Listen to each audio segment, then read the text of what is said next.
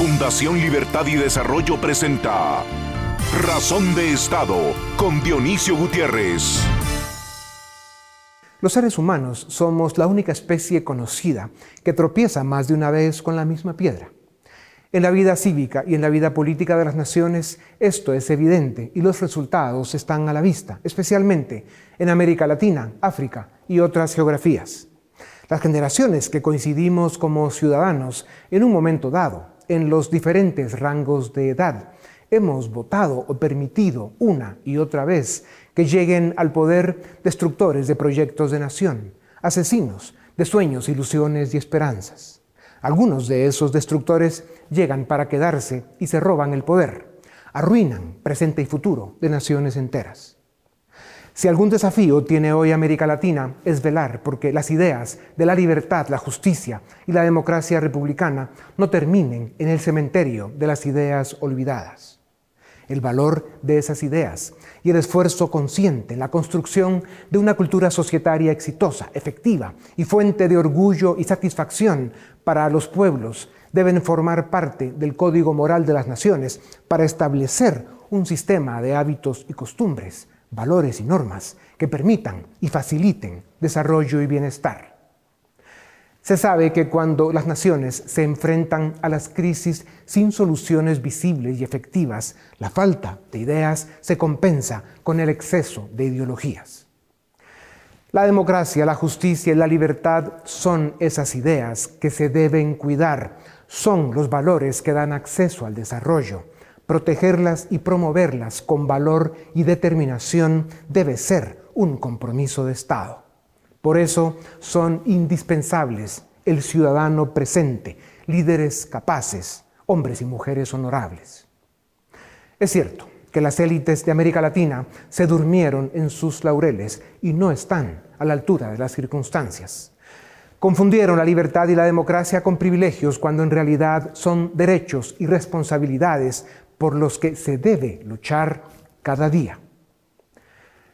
La locura populista de la izquierda radical empoderada por la corrupción de la derecha incompetente son la mayor amenaza que hoy enfrentan la libertad y la democracia en América Latina. Estoy convencido de que los ciudadanos de nuestro continente no queremos ser naciones que huelen a muerte, pobreza y engaño, naciones de discursos incendiarios donde todos mienten y todos tienen la razón, por ser tierras de gente joven, dolores y pocas oportunidades, donde se crece a prisa y con frecuencia se ven niños con mirada de viejo porque sienten culpa por el hecho de haber nacido en un mundo en el que no hay espacio para ellos. No dejemos que pasen los años y que cuando sea demasiado tarde nos demos cuenta de que cada día que pasó nos parecimos menos al ciudadano que quisimos ser. ¿Qué hacemos para que las ilusiones cumplidas, las grandes esperanzas y las victorias alcanzadas para América Latina sean algo más que letras en las páginas de un libro de cuentos? Como siempre ha sido, desde el inicio de los tiempos, las ideas de la democracia, la justicia y la libertad son importantes, pero lo son más la presencia y el compromiso de hombres y mujeres que las hagan realidad. A continuación, el documental En Razón de Estado. ¿Qué tienen en común Cuba, Venezuela, Nicaragua, Argentina, Bolivia y ahora México? Lo mismo que Corea del Norte, Siria, Irán, Laos, Yemen, Rusia y varios países africanos. Cayeron en la trampa del socialismo y del populismo autoritario en general de izquierda, que les condenará al subdesarrollo, a la pobreza y a la pérdida de su libertad. Otra forma de escribir su desgracia es que son países atrapados por autócratas que convirtieron sus territorios en fincas personales y a sus habitantes en súbditos. ¿Cuánto riesgo tienen Perú, Honduras, Brasil y Colombia de caer en ese oscuro abismo en las elecciones generales que tendrán en distintos momentos en los próximos 18 meses? La respuesta es que el riesgo es alto y las consecuencias para América Latina serían catastróficas. ¿Por qué y cómo llegamos a esto en América Latina? Una de las razones es que los latinoamericanos no hemos sido capaces de encontrar las respuestas y el camino al desarrollo en los únicos valores que, a través de la historia de la humanidad, han demostrado generar prosperidad a las naciones y ofrecer a su gente la oportunidad para alcanzar bienestar. Esos valores tienen estos nombres libertad, democracia, división de poderes, ciudadanos presentes, economías abiertas, educación, atracción a la inversión, creación de oportunidades, políticas públicas que las propician, élites responsables y Estado de Derecho, entendido este como respeto a la ley, certeza jurídica y demás garantías que protegen los derechos del ser humano a la libertad, la vida y la propiedad. Estos son los valores que enaltecen y obtienen lo mejor del ser humano. Estos son los valores que construyen naciones de verdad. Entonces, si la primera razón de la posible debacle latinoamericana es que nunca abrazamos esos valores o los abandonamos demasiado pronto, la segunda razón, y no por eso menos importante, es que el fantasma del populismo de izquierda autoritaria está suelto avanzando a causa de esa derecha incapaz y corrupta que con tanta frecuencia llega a los gobiernos ofreciendo cosas que no cumple y declarando ideas que luego traiciona. La izquierda populista autoritaria y esa derecha incapaz que tanto daño han hecho en América Latina están formadas por grupos criminales que son los causantes del subdesarrollo político que vivimos. El peor de todos los subdesarrollos pues es el que esclaviza pueblos a la miseria institucional, al atraso sistémico y a la pobreza. En los últimos 60 años fue mayoritariamente la izquierda populista radical la que llegó al poder por golpe o por la vía electoral, en general a causa del rechazo de los ciudadanos a la derecha incapaz y corrupta. Luego, esa izquierda radical cambió las reglas de la democracia y se perpetuó en el poder o pretendió hacerlo. Ahí están Castro, Ortega, Chávez, Fernández, Lula, Correa, Evo, AMLO y ahora Castillo en Perú y Petro en Colombia. Otra pregunta que debe afligir al subcontinente latinoamericano es si el subdesarrollo, la corrupción, la pobreza, la pérdida de libertad y la cancelación del futuro que provoca el populismo de izquierda son tan evidentes, ¿por qué los pueblos están votando por esa opción? ¿Creen en la mentira populista? ¿Es ignorancia? ¿Es desencanto con la democracia? ¿Se debe a que la derecha corrupta debilitó los valores de la libertad?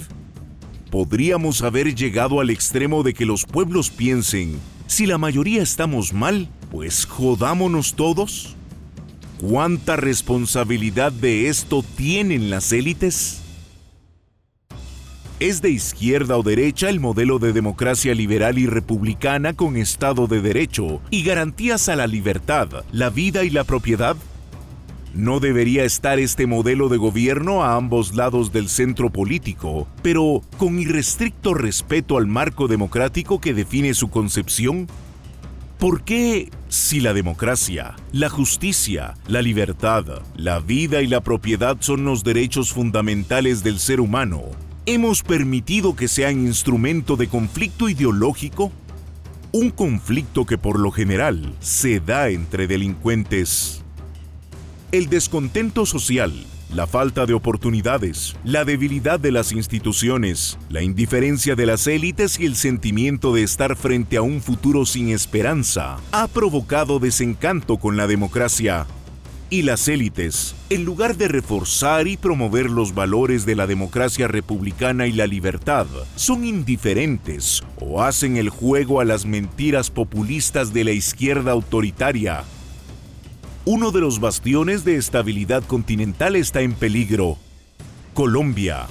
Desde 1998, Colombia ha sido el referente de un Estado que logró evitar convertirse en narcoestado gracias al liderazgo de élites y estadistas comprometidos con su país. Los colombianos, con el liderazgo de los presidentes Gaviria, Pastrana y Uribe, lograron erradicar la corrupción del sistema de justicia, fortalecieron las fuerzas de seguridad y realizaron una ofensiva sin precedentes contra los cárteles de la droga. Gracias a ello, Colombia se convirtió en un país atractivo para la inversión, con niveles importantes de crecimiento económico y desarrollo, hasta que llegó la pandemia y sus desastrosos efectos económicos. En 2020, el Producto Interno Bruto colombiano cayó 6.8% y el desempleo se mantiene en un 14.5%. Casi medio millón de pequeños emprendimientos cerraron 3.4 millones de colombianos pasaron a la pobreza y 2.8 millones a situación de pobreza extrema. En la parte sanitaria, Colombia es uno de los cuatro países con más muertos en términos relativos y absolutos de la región. El COVID llevó más de 80.000 víctimas mortales y la vacunación apenas ha cubierto al 6% de la población. En medio de esta situación, el pasado 28 de abril, Colombia estalló en una serie de protestas violentas, cuyo detonante fue una inoportuna propuesta de reforma tributaria impulsada por el gobierno del presidente Iván Duque.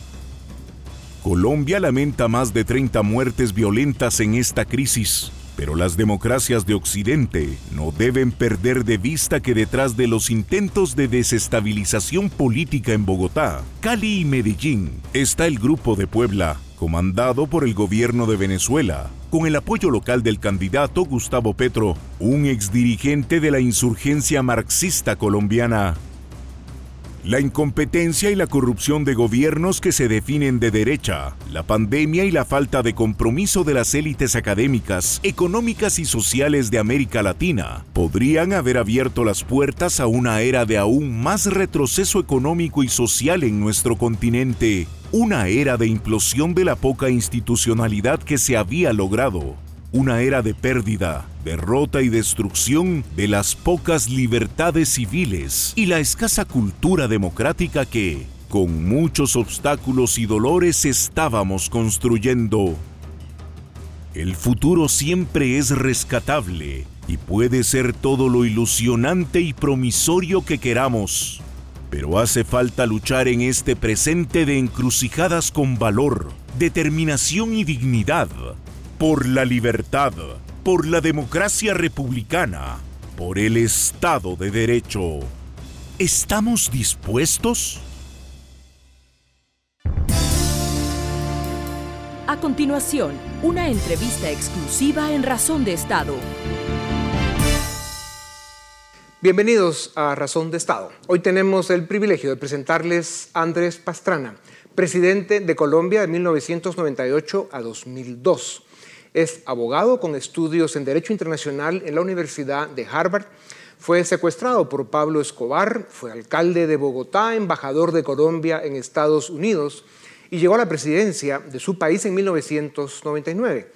En su primer año de gobierno, el presidente Pastrana, en alianza con el gobierno de Bill Clinton, en Washington realizaron la gran operación cívica, política y militar que se conoce como el Plan Colombia, que fortaleció las Fuerzas Armadas y los organismos de justicia para luchar contra las guerrillas comunistas y el narcotráfico en Colombia. Al dejar el gobierno en 2012, el presidente Pastrana escribió y publicó su libro La palabra bajo fuego, con eh, prólogo del expresidente Clinton. en este libro presenta sus memorias sobre el proceso de paz y el fortalecimiento de las instituciones y de las Fuerzas Armadas colombianas y hace un resumen potente sobre el saldo positivo que su presidencia dejó para su país. En Colombia quieren y recuerdan a Pastrana como a un gran presidente y en las democracias desarrolladas de Occidente lo respetan por su determinación y su valor en las batallas contra las dictaduras y por su compromiso en la defensa de la democracia y el Estado de Derecho en América Latina. Presidente Pastrana, bienvenido a Razón de Estado. Muy eh, buenas noches y muchas gracias de nuevo por esta invitación. Un saludo muy especial a los amigos de Guatemala, a los amigos de Centroamérica. Hoy sé que hay una gran sintonía en los Estados Unidos. Muchas gracias. Pues gracias, presidente. Los tiempos han cambiado y no para mejor. Eh, los problemas sociales, institucionales y económicos que no fuimos capaces de corregir en los primeros 20 años del siglo XXI se agravaron de forma dramática con la pandemia. Eh, son millones de latinos los que se han sumado al sufrimiento de la pobreza, la falta de oportunidades y las consecuencias del subdesarrollo político de nuestros países. Eh, la política no está funcionando y por eso las democracias tampoco. Eh, las economías no están creciendo a la velocidad que los pueblos lo necesitan y la frustración y el desencanto de la gente con la democracia aumentan. ¿Cuál es su pronóstico, presidente, sobre el futuro próximo de América Latina? A ver, Dionisio, lo primero es que tenemos que tener cuidado con ese tipo de afirmaciones de que la democracia no está funcionando. Ahí hay que tener mucho cuidado. Fíjese usted, y lo hablo en el caso colombiano, si usted revisa las cifras, los números en cuanto al tema de cómo hemos avanzado en el tema económico, el crecimiento que ha tenido el país, la consolidación de nuestro sistema económico, todo lo que se ha hecho, Dionisio, en el tema de la educación, en el tema de la salud, en el tema de la vivienda. Hay muchas cosas que han venido funcionando y que no podemos decir que nuestras democracias no están funcionando. Desafortunadamente, y nadie lo puede negar, hoy tenemos una pandemia.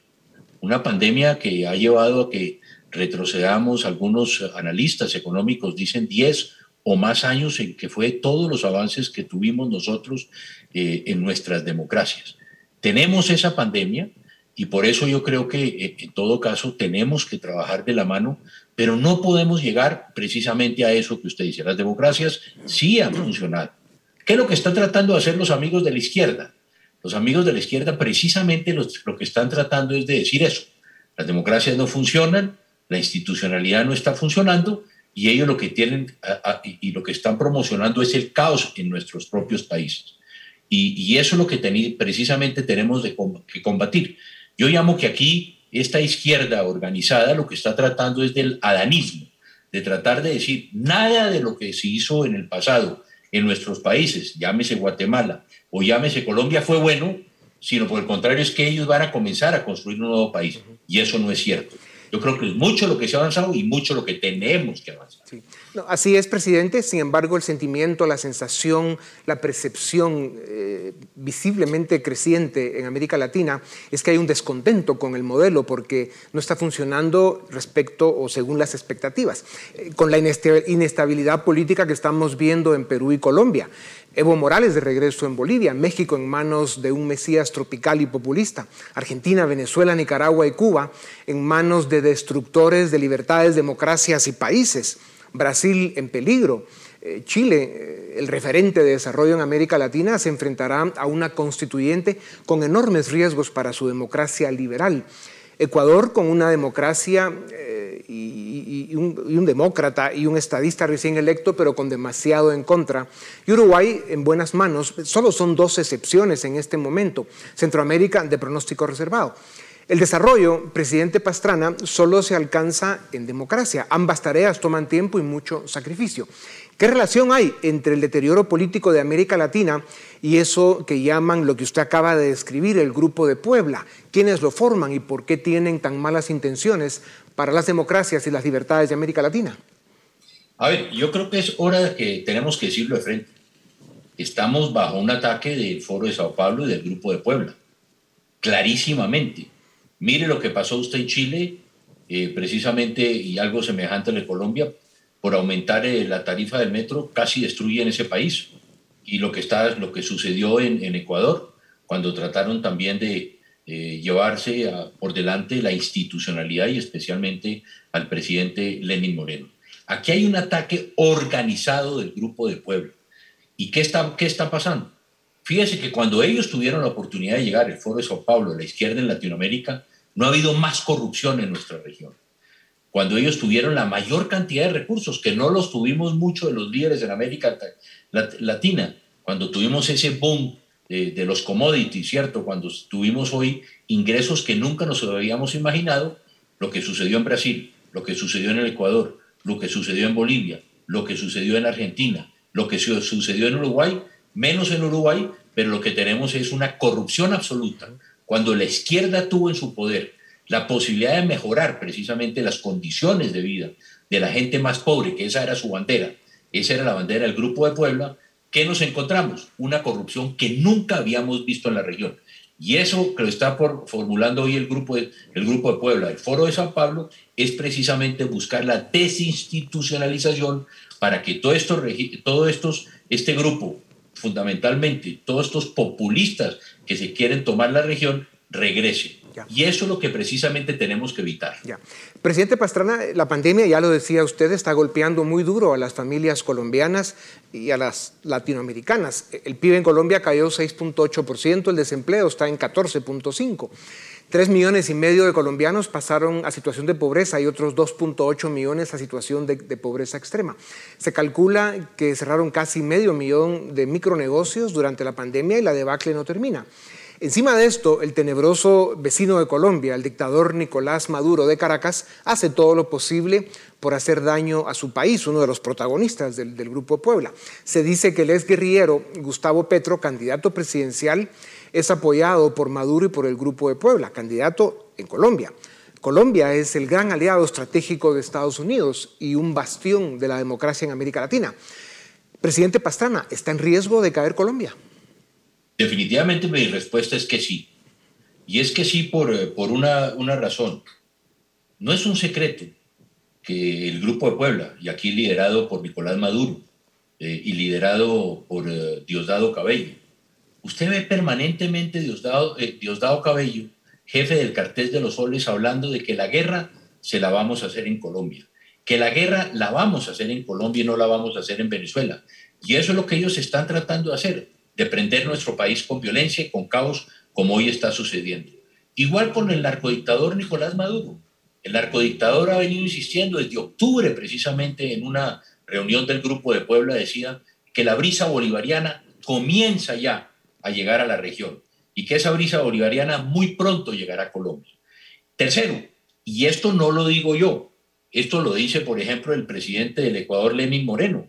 Hace algunos días en un foro de Miami decía el presidente Lenin Moreno, que Maduro tenía que sacar sus manos criminales y, ensangrentadas de lo que era Colombia, que en Colombia se estaba financiando precisamente lo que está sucediendo hoy en el país, precisamente con recursos que vienen de Venezuela.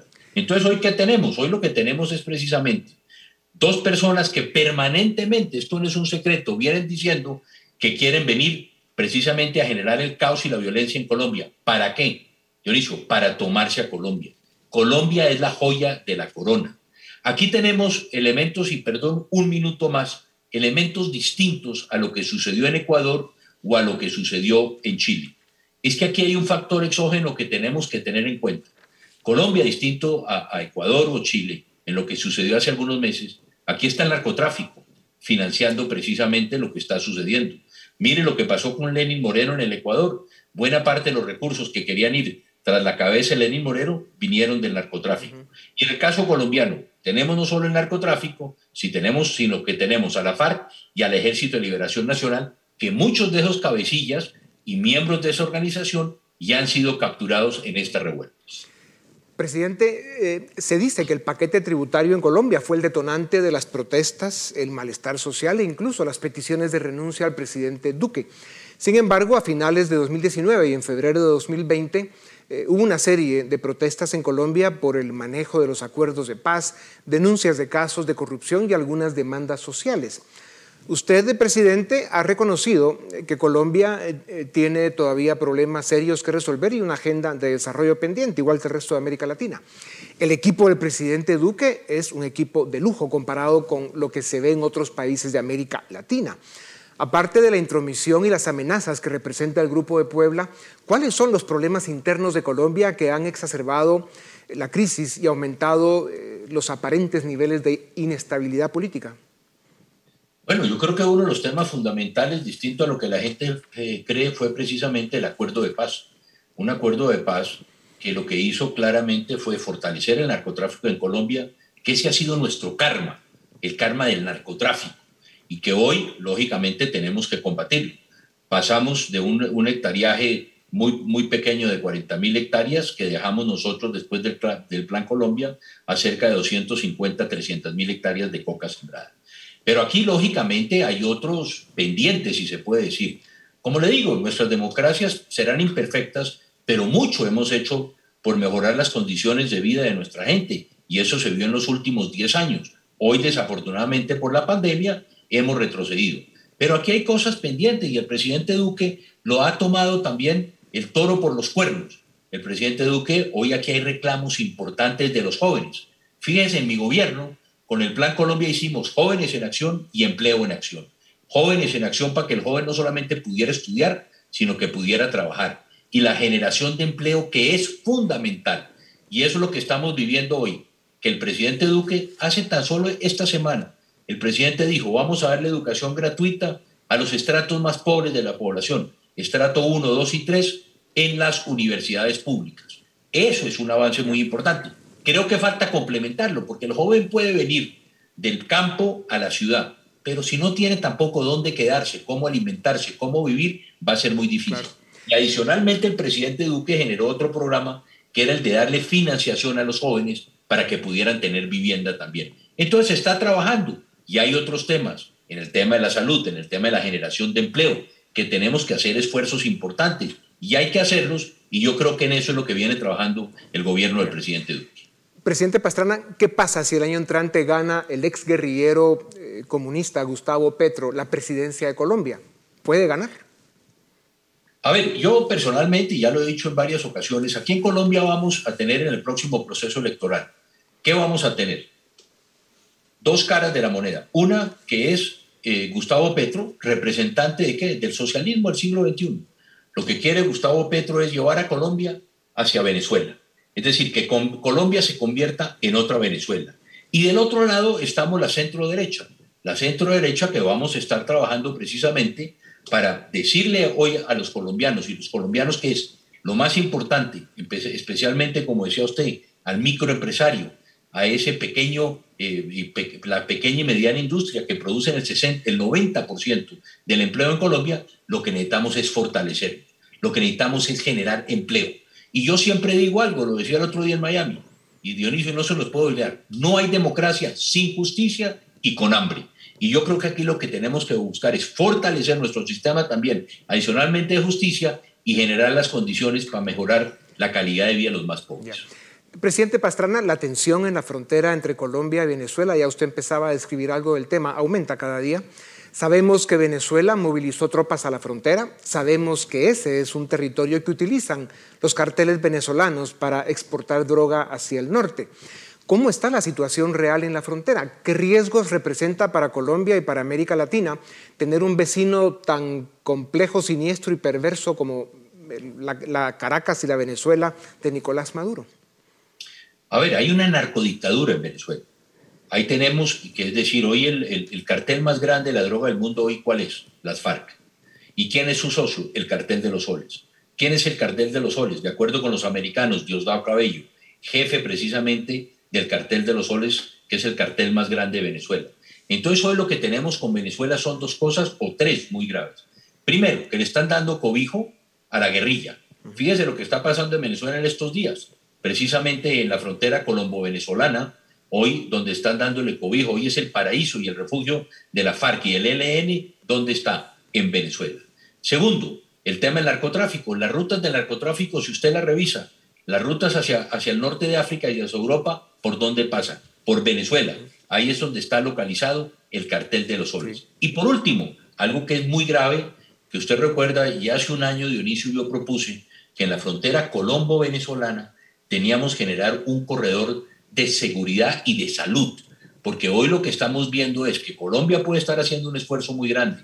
Estamos atravesando una difícil, una difícil situación en cuanto a la pandemia y si nosotros no generamos también la posibilidad de que podamos vacunar a venezolanos que puedan estar en la frontera, una política binacional con Venezuela, Hoy todos esos esfuerzos que estamos haciendo, tenemos ya más de dos millones de venezolanos en Colombia, si no les damos a ellos la posibilidad también de que se vacunen, si, si, si no evitamos que se vengan o bien por Cúcuta o bien por La Guajira, por el norte del país, lo que vamos a tener es una crisis aún más profunda en este tema, en la pandemia del COVID-19. Presidente Pastrana, en los dos minutos que nos quedan, eh, le tengo dos preguntas más. La primera es, en 1998 usted recibió del narcopresidente Ernesto Samper un país con 180 mil hectáreas de coca y logró reducir esa cifra a menos de 90 mil. El presidente Uribe siguió bajando ese número, pero durante el mandato del presidente Santos las cosas empeoraron y subieron las hectáreas de droga a 230 mil. ¿Cómo está la situación de Colombia hoy en la producción y el tráfico de drogas? ¿Y cómo está afectando o cómo podría afectar la política otra vez? Ese es nuestro karma, precisamente el narcotráfico. Santos nos deja como gran legado 250 mil hectáreas de coca sembrada cuando habíamos ganado esa guerra.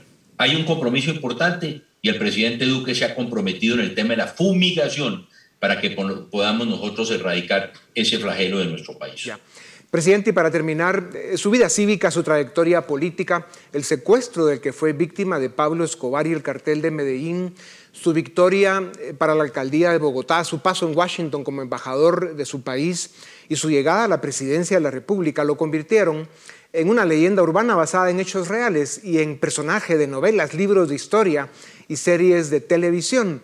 Eh, son pocos los expresidentes que pueden presentar credenciales como las suyas. Eh, compartimos algunos de ellos como amigos. Presidente, cuéntenos muy brevemente cómo logra hoy combinar su vida de abuelo orgulloso, sus responsabilidades en varias instituciones y luego activista incansable por las causas de la libertad y la democracia en América Latina. Inicia compartiendo el número de nietos que tiene, presidente. Tres nietas, tres nietas y ya en el primer nieto a finales de julio. Felices, ojalá pudiera dedicarle más tiempo a ellos. Hoy creo que nuestra responsabilidad lo estamos haciendo a través del Grupo IDEA. Soy presidente de la Internacional Demócrata de Centro, más de 100 partidos del mundo. Soy parte del Club de Madrid, del Grupo Interacción. Creamos el Grupo IDEA. Y todo con un objetivo, defender la democracia, defender la institucionalidad y cómo y de qué forma podemos trabajar para darles una mejor calidad de vida a la gente más pobre de nuestros países. Presidente Pastrana, como siempre, es un privilegio hablar con usted. América Latina lo necesita y sabemos que seguirá en su lucha incansable por la democracia y la libertad. Por favor, un abrazo grande para doña Nora de parte de Anne mío y va otro para ti, presidente. Qué gran gusto verte. Eh, a ustedes también, gracias por acompañarnos. Esto es Razón de Estado. A continuación, el debate en Razón de Estado ¿Qué tal? Bienvenidos al debate Razón de Estado. Hoy Casa Llena de la Fundación Libertad y Desarrollo. Nos acompaña Alejandra Martínez, directora de Estudios Latinoamericanos, Paul Boteo, director general y también quien eh, dirige el área económica de la Fundación, y Philip Chicola, quien analiza el, y dirige el área política de la Fundación Libertad y Desarrollo también. Bienvenidos a los tres y vamos a hablar del caso chileno, porque no cabe duda que las elecciones de este domingo para conformar la convención constituyente que redactará la nueva eh, Constitución de Chile es la noticia más llamativa de la región. Y para comenzar por la parte más histórica, voy a empezar contigo Alejandra, para que hagamos un poco el balance desde lo que pasó, eh, desde que en 2019 comenzaron aquellas protestas por el aumento al pasaje del metro y terminamos con una ola de manifestaciones que al final llevaron a Chile a convocar a esta convención constituyente. Eh, ha habido varios procesos, Alejandra, en Sudamérica en los últimos 20 años de reforma constitucional, concretamente en tu país, en Venezuela, en Bolivia, en Ecuador. Entonces yo te preguntaría un poco eh, qué es parecido y qué es distinto, porque obviamente hay similitudes, pero también hay que hacer algunos matices. ¿Cómo analizás en general ese contexto eh, de lo que está pasando ahora en Chile? Wow, pregunta complicada. Bueno, yo diría, por donde comenzaste, que el 18 de octubre de 2019 ocurre un estallido social que prácticamente no, nos esperábamos y fue por el aumento de un pasaje eh, del transporte público. Esto detonó en unos días de, inestabilidad profunda que, digamos, desembocaron en que em, el gobierno del presidente Sebastián Piñera eh, llamar a una mesa de negociación que desembocó en la petición de varios grupos eh, de la sociedad civil, etcétera, de una Asamblea Nacional Constituyente, ¿no? Eh, realmente el malestar venía de, mucho antes. eh, habíamos visto síntomas, a pesar de que el modelo económico chileno ha sido sumamente exitoso, de eso nos comentará Paul más adelante, sí habían síntomas de malestar e insatisfacción. A esto se le suma el tema de la pandemia, eh, donde si bien Chile fue de los países que mejor manejó la crisis tanto de, de contagios y la crisis sanitaria, como eh, la parte económica en un principio, eh, vemos cómo igual eh, no se pudo contener el descontento. yo diría que deberíamos ver ambos planos, tanto el largo plazo como el corto plazo, si bien hay un malestar y, y, una desafección hacia, hacia el sistema democrático que viene de mucho antes, creo yo que el 2020 fue fue un parteaguas porque ayudó mucho a desprestigiar al, al gobierno por los cierres tan severos que, que tuvieron, ¿no? Estamos viendo, si bien la derecha esperaba tener por lo menos un tercio de esta convención constituyente, vemos que, que esas expectativas se fueron por tierra. Y tal vez una de las cosas que pueden explicar este desplome de, de la derecha y de la concertación puede ser este 2020 eh, eh, inestable que tuvimos, ¿no? Claro. Paul, eh, digamos que Alejandra menciona algo importante, porque de alguna forma, y bueno, tú estudiaste en Chile, además, Paul, conoces bien el país, además de ser economista, el modelo chileno era obviamente muy admirado, ¿no? Entonces, de alguna manera, a, muchos ha sorprendido este descalabro social que vivimos en 2019 en adelante, ¿no? ¿Qué le pasó al modelo, Paul, en tu concepto? Bueno, yo creería que eh, Chile logró un crecimiento económico muy grande ah, en los años 90 y luego en la primera década de este siglo y, digamos, salió de la crisis eh, económica que tenía en los años 70, que no fue particular de, Chile nada más, sino de toda América Latina, pero que en Chile se vio agravado por el gobierno de Salvador Allende y que tuvieron hiperinflaciones y realmente una crisis muy grave. De los años 70, eh, para acá, eh, se tuvo ese crecimiento económico alto, pero ¿qué sucedió en el camino?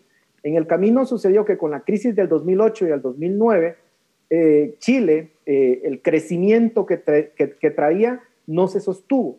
Y entonces vimos a una clase media que se vio robustecida, que creció de los años 80 hasta la primera década de este siglo, pero luego en la última década hemos visto que ese crecimiento eh, ya no fue el mismo. Y aquí hay un tema de expectativas.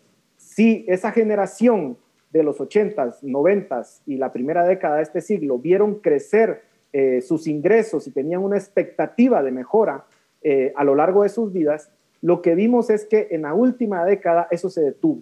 Y entonces se comienza básicamente a cuestionar el modelo y a decir, este modelo ya no cumple con las expectativas que teníamos. Por otra parte, junto con que no se estaba creciendo al mismo ritmo, también se dio el incremento de la desigualdad. Y entonces parecía que se creía que era un sistema injusto porque ya no se estaba robusteciendo la clase media, pero al mismo tiempo se estaba incrementando la desigualdad. Y por último, yo creo que un tema muy importante es que existía también un sentimiento de que el sistema había sido impuesto básicamente por un dictador, en este caso Pinochet, y que no había sido un modelo que había surgido de un proceso democrático. Y ese discurso fue el que pegó también en gran parte de la población y provocó todo este descontento. Eh, lamentablemente creo que Chile llegó a un punto en el cual ya alcanzó cierto nivel de desarrollo, pero obviamente le falta una grada más para llegar a, a ser considerado un país desarrollado y al haberse quedado básicamente estancado en ese punto en donde no se define como ya como un país desarrollado, y, no se cumplen las expectativas, entonces se cuestiona el malestar, más todo lo que explicaba anteriormente, creo que fue el cóctel perfecto para lo que estamos viendo en esta oportunidad.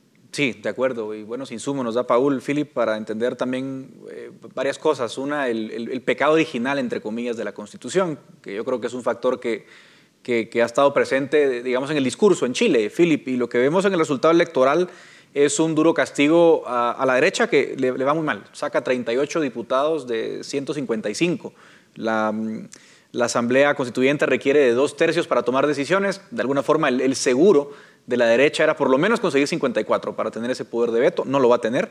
Pero la concertación también le fue muy mal. La concertación no sacó ni el 15% de votos ni el 25% de escaños. O sea, fue un voto de castigo muy duro a la derecha, pero también a los partidos tradicionales, porque aunque la izquierda es la ganadora de estas elecciones, no es una izquierda homogénea, Felipe, es una izquierda, digamos, eh, digamos eh, que viene de fuera de los partidos tradicionales. ¿Cómo lees ese factor del resultado electoral?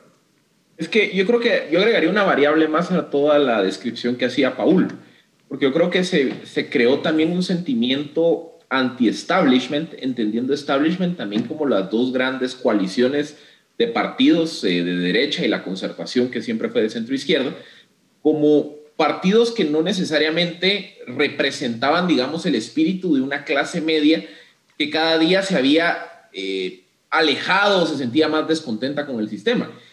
Y, yo creo que lo vemos, porque cuando identificamos dónde está, digamos, el núcleo de las coaliciones que resultaron, entre comillas, mayoritarias en la, en la Asamblea Constituyente, son coaliciones de candidatos independientes, es decir, no son coaliciones de candidatos ni vinculados a, Vamos por Chile, que es el, la, alianza que llevó a Piñera a la presidencia, ni es la coalición vinculada o la, la heredera de la concertación, sino que aquí lo que tenés son liderazgos emergentes que han venido surgiendo en los últimos dos, tres, cinco años, que se posicionaron con un discurso de izquierda, hay que decirlo, de centro izquierda, pero que tampoco no era la izquierda de la concertación. Entonces, ¿eso qué nos dice?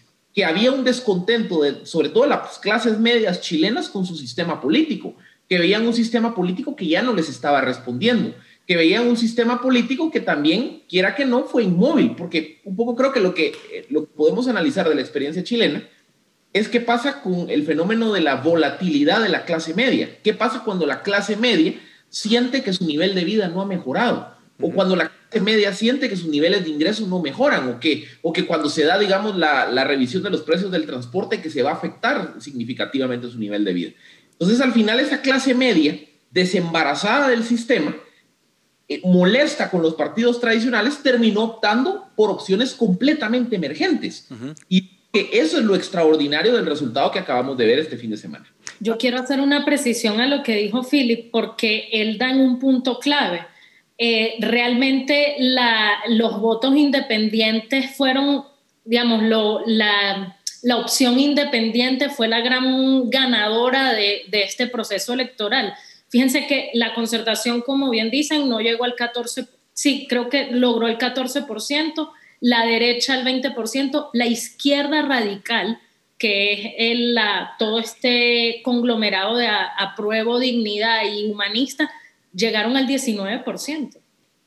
Y el gran grueso, casi el 40% de, de la votación lo tienen candidaturas independientes. ¿Qué te quiere decir esto? Que aquí lo que hay es un gran grueso de la población descontento con todo, o sea, con todo, con la concertación y con las extremas.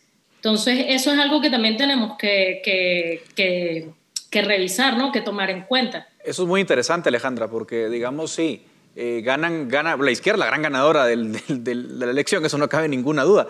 Pero una, una, izquierda muy heterogénea, ¿verdad, Paul? O sea, muchas listas independientes, como decía Alejandra. La lista del pueblo, por ejemplo, fue una sorpresa, nadie esperaba que lograra tantos escaños. Y Tomás Moschiati, un conocido analista chileno, decía es la primera vez desde el 74, hablando de la elección de Allende, que la izquierda logra un triunfo tan grande. ¿Cómo recibir esa noticia también, Paul? Es decir, e, ese triunfo tan, tan grande de la izquierda en una constituyente, ¿cómo, o sea, ¿qué podemos esperar, digamos, de esa constituyente a partir de esa, de esa noticia? Yo creo que hay que comprender primero el modelo chileno y hay que decir que eh, Chile, pues sí, es una economía de mercado, muchos lo califican como un modelo neoliberal, pero no es que el modelo chileno actual no tenga, por ejemplo, gasto social, que no tenga esos compensadores sociales. Al contrario, el, gobierno chileno, eh, de hecho, si uno lo mide con respecto al PIB, el, gasto público, pues sobrepasa el 20% del PIB. Eh, es un estado, podríamos decir, bastante sólido. Eh, por supuesto, si se compara con países europeos, no lo es, pero el punto es que sí es un modelo que sí tenía compensadores sociales. ¿Cuál era la diferencia de esos compensadores sociales respecto al resto de América Latina es que incorporaba mecanismos de mercado para poderlos proveer. Entonces veíamos, por ejemplo, el sistema de voucher para el tema de educación, eh, en donde básicamente podía, ponía a competir a colegios privados para ofrecer el servicio público, pero de todas formas lo pagaba el Estado. Veíamos también cómo se incorporaban eh, eh, empresas de inversión para los fondos de, de pensiones o de retiro. no era un sistema como el que funciona en la mayor parte del mundo de reparto.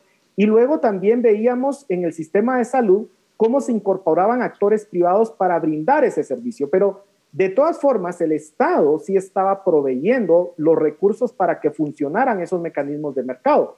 La pregunta aquí es, ¿hacia dónde va el modelo?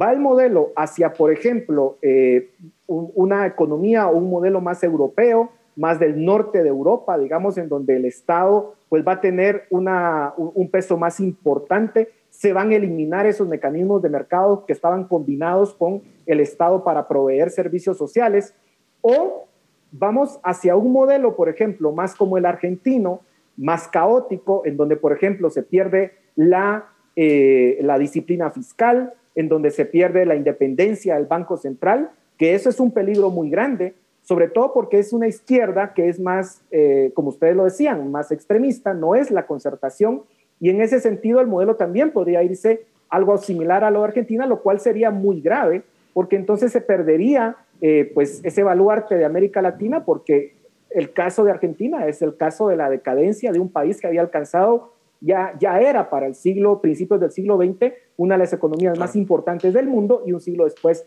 lo, lo, lo pierde. Y solo quiero terminar con esto, Edgar. O va más extremo, va, por ejemplo, a un modelo como el de Venezuela, en donde, digamos, se quiere intervenir muchísimo más en la economía. Eh, eso, por supuesto, sería un caso muchísimo más caótico para Chile, pero solo termino con esto. Cuando Salvador Allende estuvo en el poder, sí se tenía un modelo similar al de Venezuela en términos de precios eh, máximos, en, en términos de expropiación de empresas, y sí fue muy caótico ese periodo. Me queda muy poco tiempo, pero voy a hacer la, última pregunta uh, y espero que me la contesten de forma un poco concisa, Philip y Alejandro, aunque es difícil. ¿Cómo ven ustedes el futuro? Digamos, Gabriel Negreto, un experto en cambio constitucional, decía, miren, cuando Chávez ganó la constituyente del, del 99, ganó el 92% de los escaños. Aquí es un caos, es una izquierda un poco desarticulada, cuesta más leerlo. ¿Cómo leen ustedes eh, eso que puede llegar a pasar a futuro? Philip primero y luego Alejandra. Yo creo, y un poco construyendo sobre lo que decía Paul, yo creo que Chile va más hacia un modelo tipo argentino, porque incluso la izquierda más radical a la venezolana tampoco no tiene, digamos, los números para ellos imponer el modelo del constitucional. Lo que creo que va a terminar ocurriendo es que las mismas izquierdas van a terminar optando por un modelo un poco más caótico en donde traten de satisfacer las demandas de todos, haya concesiones a los grupos indígenas, en donde haya una ampliación del gasto público, en donde haya, digamos, un mecanismos sociales muchos más agresivos y quizá con menos participación de mercado, que al final termina siendo un poco el, a ver, más que un modelo ordenado tipo de la socialdemocracia europea, creo que van más hacia el caos tipo argentino. Y esto es consecuencia de que al final el mismo bloque mayoritario de la constituyente no es homogéneo, como lo hemos platicado. Entonces va a tener que haber mucha negociación y satisfacer mucho los intereses de ellos. Y, luego la última parte compleja de todo esto es que la derecha perdió su poder de veto. Entonces aquí a la derecha no le va a quedar más que cruzarse de brazos y ver cómo le pasa al planador encima. Alejandra. Sí, yo veo en esa diferenciación una precisión importantísima. O sea, aquí vemos a una izquierda radical y mayoritaria eh, pero que no la ves em, liderada por un caudillo, no está, no está conformada alrededor de una, de una persona. Entonces eso es una distinción bien importante cuando comparamos con los casos de Venezuela y Bolivia, por ejemplo, que sabemos que en el 99 Chávez a las 2 de la mañana llamaba al teléfono a la constituyente sancionando. Eh, sesionando, perdón, y decía que era lo que tenía que ir en cada artículo. Esto no lo estamos viendo, no hay un caudillo que, digamos, eh, lidere eso. Y eso puede ser un anticuerpo. Y tal vez veamos una constitución muy enfocada en una carta de derecho, que será un chirmol, eh, y menos enfocada en una cosa personal a la medida de un personalismo caudillista. Y una última idea para, para, para dejarla aquí para la reflexión. Creo que el caso de Chile lo que nos debe dejar finalmente es que el modelo de desarrollo y el modelo económico puede ser muy exitoso, podemos tener a los mejores técnicos, podemos tener a los mejores economistas en el Banco Central, pero si no eh, combatimos la parte de las ideas, la parte de los valores, un modelo exitosísimo como ese se viene abajo fácilmente. Gracias a los tres, fue un interesante debate. Veremos qué ocurre en la convención y seguramente conversaremos nuevamente de esto. Hasta aquí el debate en Razón de Estado. Razón de Estado con Dionisio Gutiérrez es una producción de Fundación Libertad y Desarrollo.